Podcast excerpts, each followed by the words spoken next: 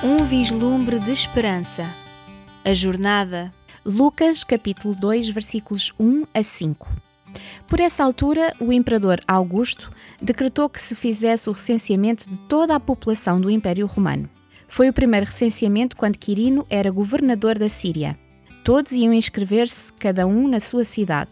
Por isso, José partiu de Nazaré, na província da Galileia, e foi para a cidade de Davi, que se chama Belém, na província da Judeia. Como José era descendente de Davi, foi lá inscrever-se, levando consigo Maria, sua noiva, que estava grávida. A história está repleta de jornadas incríveis. A demanda de Scott no Polo Sul, o desbravar do norte da América por Lewis e Clark ou a travessia dos Alpes de Napoleão. Temos relatos de viagens inspiradoras que talvez alguns de nós até sonhem tentar.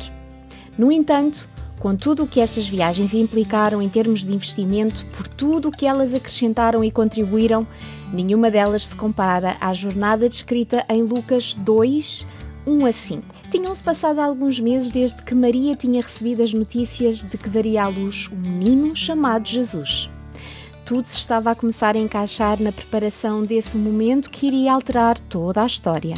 Alguma vez paraste neste ponto da narrativa e pensaste no quão incrível é que Deus tenha ordenado, muito antes deste acontecimento, que Jesus nascesse em Belém tal como está escrito em Miqueias capítulo 5, versículos 2 a 5, ainda mais espantoso é o facto de que Deus colocou no coração de César Augusto a ideia de decretar um censo que levou Maria e José a sair de Nazaré e voltar ao lugar do nascimento de José, Belém.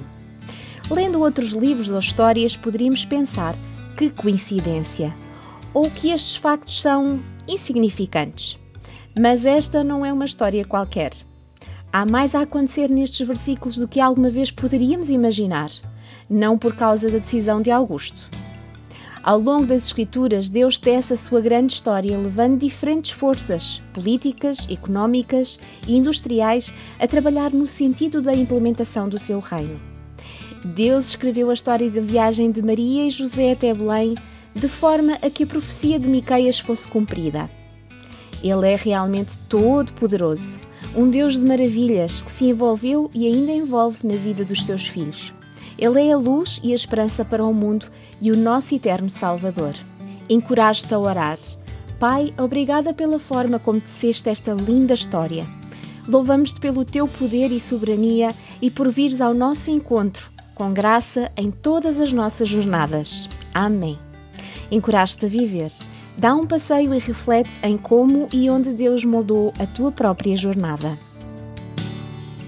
Um vislumbre de esperança. Uma produção RTM Mulheres de Esperança com o apoio da Sociedade Bíblica.